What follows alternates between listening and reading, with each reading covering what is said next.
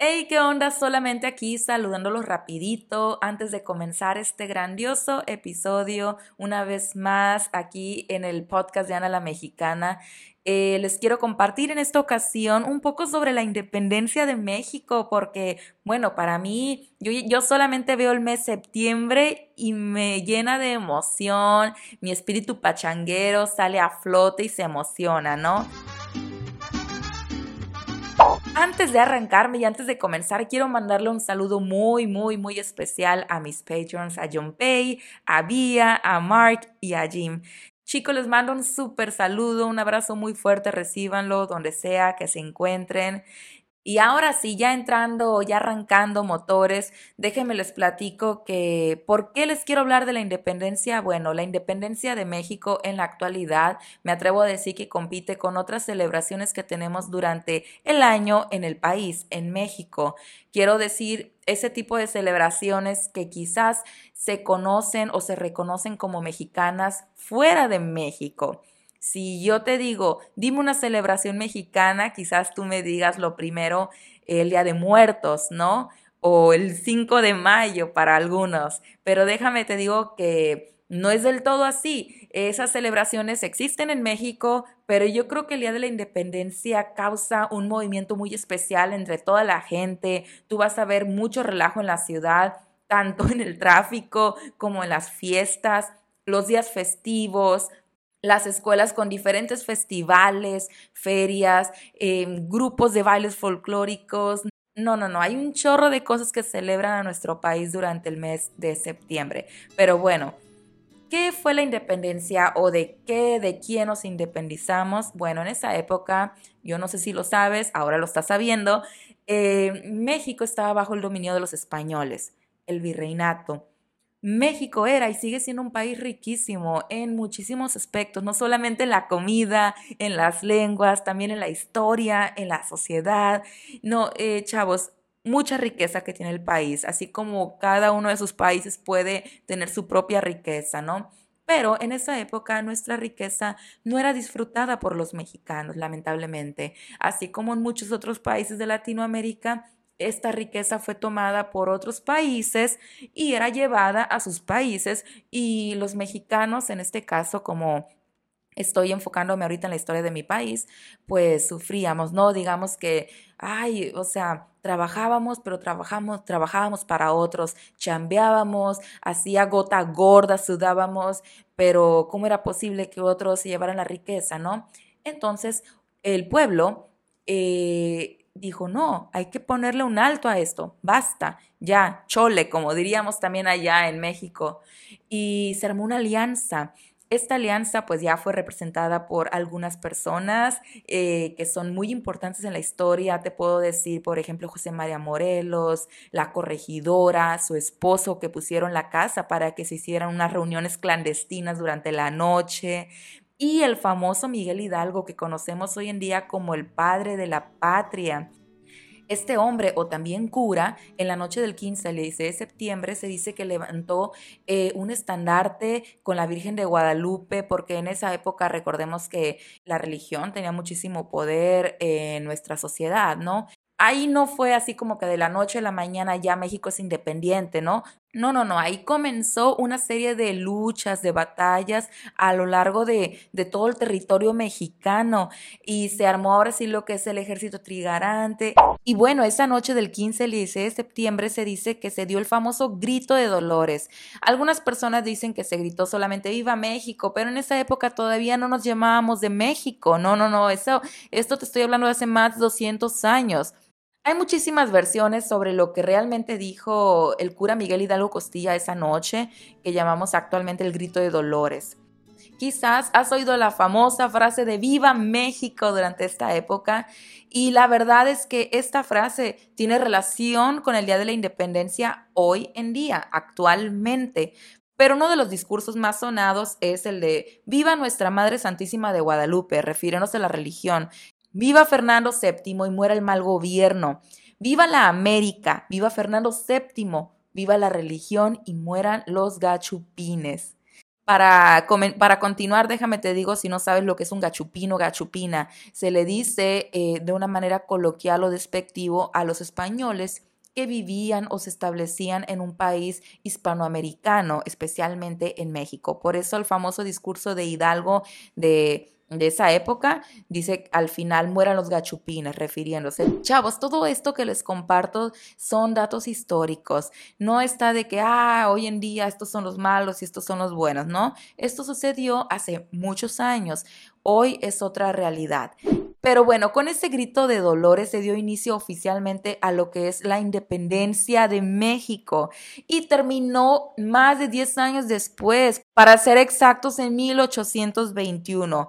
Se armó muchísimas luchas, muchísimas batallas a lo largo de, de nuestro territorio mexicano, en ese, en ese entonces la Nueva España, pero para continuar con esta historia y con esta celebración, seguro dirás, bueno, ¿y cómo es que celebran o conmemoran? Porque yo te dije que te iba a hablar sobre la celebración de la independencia de México hoy en día y porque es tan especial para nosotros al grado que te estoy compartiendo ahorita un podcast informándote sobre la independencia de México. Y bueno, ¿cómo la celebramos? De diferentes maneras. Sea donde sea que te encuentres eh, desenvolviéndote como ser humano, profesionalmente, como estudiante, hasta como amigo, la verdad es que celebramos la independencia de México en esos ambientes. Por ejemplo, yo recuerdo que si iba a la iglesia, celebrábamos el Día de la Independencia a nuestra manera, con alguna fiesta, comida, por supuesto, juegos, música, ballets folclóricos y muchas otras cosas. Si estás en la escuela, uy, no, se siente muchísimo más la celebración de la independencia, porque desde muy chiquitos, bien chavitos, a los niños se les muestra o se les inculca eh, cómo qué tan importante es la independencia o la historia para nuestra sociedad. Además de que hay fiesta en escuela, el mero 15 de septiembre generalmente no hay clases, hay algún tipo de kermés o algún tipo de celebración en la que las familias van y se reúnen, llevan comida mexicana, no solamente tacos, muchos otros tipos de platillos típicos del país.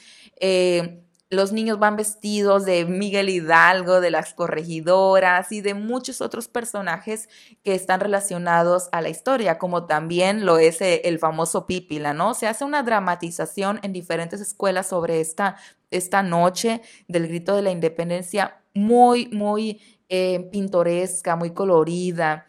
Te invito a que seas parte de mi comunidad en Patreon dando clic en el link que te dejaré en la descripción para que veas todos, todos, toditos los recursos que tengo para ti y me sigas apoyando a crear más contenido como esto en español.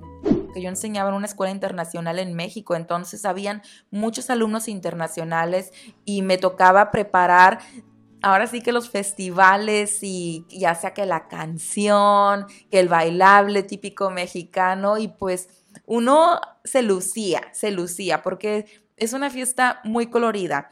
Si tú eres una persona que eres una ama de casa, por ejemplo, o un amo de casa que te encargas de tu propia casa, tú vas a tener la experiencia de andar en diferentes lugares de la ciudad, ya sea en el banco, en el supermercado, en alguna tienda, y vas a ver los lugares decorados, verde, blanco y rojo, o bien con diferentes colores, pero siempre asociándonos a las fiestas patrias. De hecho, llamamos fiestas patrias a lo que son las fiestas que se llevan en torno o relacionadas al Día de la Independencia. Yo recuerdo ir al supermercado, yo no era ama de casa, ¿verdad? Pero de vez en cuando iba al supermercado y no, la, tú vas a la panadería, ves todos los panes de colores eh, verde, blanco y rojo. O también vas eh, caminando ahí por los pasillos del supermercado, de la farmacia. ¿Y qué tienen de música? Pues tienen música ranchera, música de mariachi, música que, es símbolo de, nuestro país. El 16 de septiembre por las mañanas generalmente se hacen en las ciudades grandes eh, desfiles en los que participan diferentes escuelas o bien los militares también. Eh, mostrando algo sobre México, ya sea canciones, baile, todo eso. Las familias pueden reunirse en sus casas y preparan comida o el famoso traje. Eso de traje es muy chistoso porque Traje es una forma en la que llamamos que cada quien lleva algo para compartir. Por ejemplo, ah, eh, traje tacos, ah, traje frijoles, traje refresco. Entonces, cuando alguien te dice, vamos a, a mi casa, va a ser de traje, una fiesta de traje, no significa traje de smoking, ¿eh? pero sí traje de que llevas algo, tienes que llevar algo para compartir. Entonces las familias generalmente se juntan y dan el grito juntos en la noche, como si fuera el año nuevo, ¿no? Así de que vamos a juntarnos para la medianoche, darnos un abrazo a las 12 de la noche. Bueno, ahí no nos damos un abrazo, ahí damos un grito y una persona de la familia se, eh, se levanta con su bandera, da un discurso pequeño, generalmente terminando con el famoso Viva México y todos responden Viva. Y por supuesto, hay música, otras familias que invierten un poco más económicamente, contratan mariachis, ¿por qué no? Para que se sienta más el México, ¿no? Eh, hay bebidas, claro que va a haber bebidas, un poquito de tequila, uno que otro mezcalito, pulque, la cheve, uy, no, yo creo que este año la gente va a celebrar más porque eh, así como en muchos de sus países la gente ya está saliendo de sus casas, está tomando las cosas con más cuidado después de las vacunas, todo eso. Ya hay más eventos sociales, ya puedes ver más cosas afuera de casa y no todo se celebra de manera online. Entonces yo creo que este año, a diferencia de los últimos dos o tres, ya me hice bolas aquí. A ver, 2000, ¿qué año es este? 2022. 21 y 20. Sí, a diferencia del 2021 y 20, este año las familias se van a reunir con mayor alegría y por supuesto eh, pues a comer, ¿no? Porque como te mencionaba, nos encanta comer a los mexicanos. ¿Qué hay de comida en esa noche? Uy, puede haber tacos, sí, es lo clásico mexicano, quizás en tu país los tacos. Em, pero van a haber muchos antojitos. Por lo menos allá en mi región tenemos antojitos que llamamos sopes, migadas, cachetadas, las flautas, em, las chalupas, que los tlacoyos, que los pambazos, que la tlayuda. No, chavos, esto de los antojitos mexicanos me encantan porque todo está en base al maíz, al maíz nixtamalizado, se preparan tortillas o se preparan bolitas de masa, se le añade el frijolito, la carnita, la lechuga, el queso, la cebolla, el tomate, la salsita, el aguacate, en algunos lugares la crema, las zanahorias en vinagre y, ¿por qué no? Para rematar así como con broche de oro, la salsita, ¿no?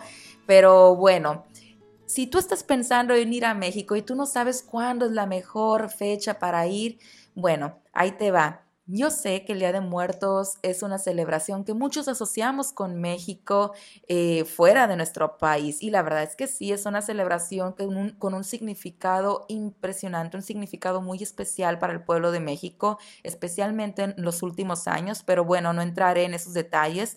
Después les puedo preparar un episodio si quieren especial con contenido del Día de los Muertos. Sin embargo, yo, Ana, por ahora, o sea, yo ahora, si yo tuviera la oportunidad de ir a México, yo creo que buscaría ir en septiembre, porque como te comenté, se arman las fiestas en grande, pero no solamente eso, para mí también estamos cerquita del Día de Muertos y en los supermercados ya puedo ver una que otra cosita del Día de Muertos que me gusta comer, pero bueno, eso ya será otra historia.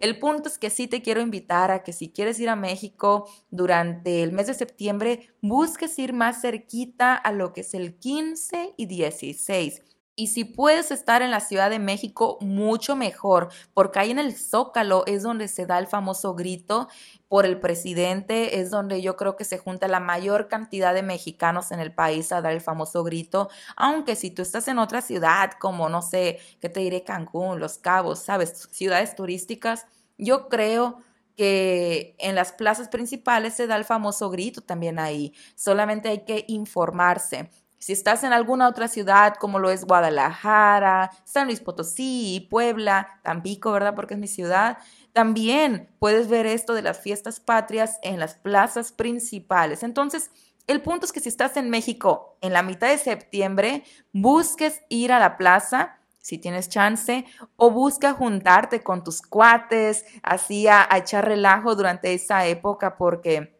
relajo, fiesta, pachanga, bebida, comida, hay para aventar para arriba, o sea, va a haber un buen. Eh, bueno, espero que hayas aprendido un poquito sobre esta celebración que tenemos en México relacionada al Día de la Independencia y también un poquito del significado, ¿no? No olvides que si te gustaría no solamente escuchar, sino ver contenido como esto todos los días, puedes hacerlo a través de mis otras redes sociales. Te dejaré los links en la descripción. Cuídate mucho, te mando un gran saludo donde te encuentres y nos estamos viendo. Bye bye.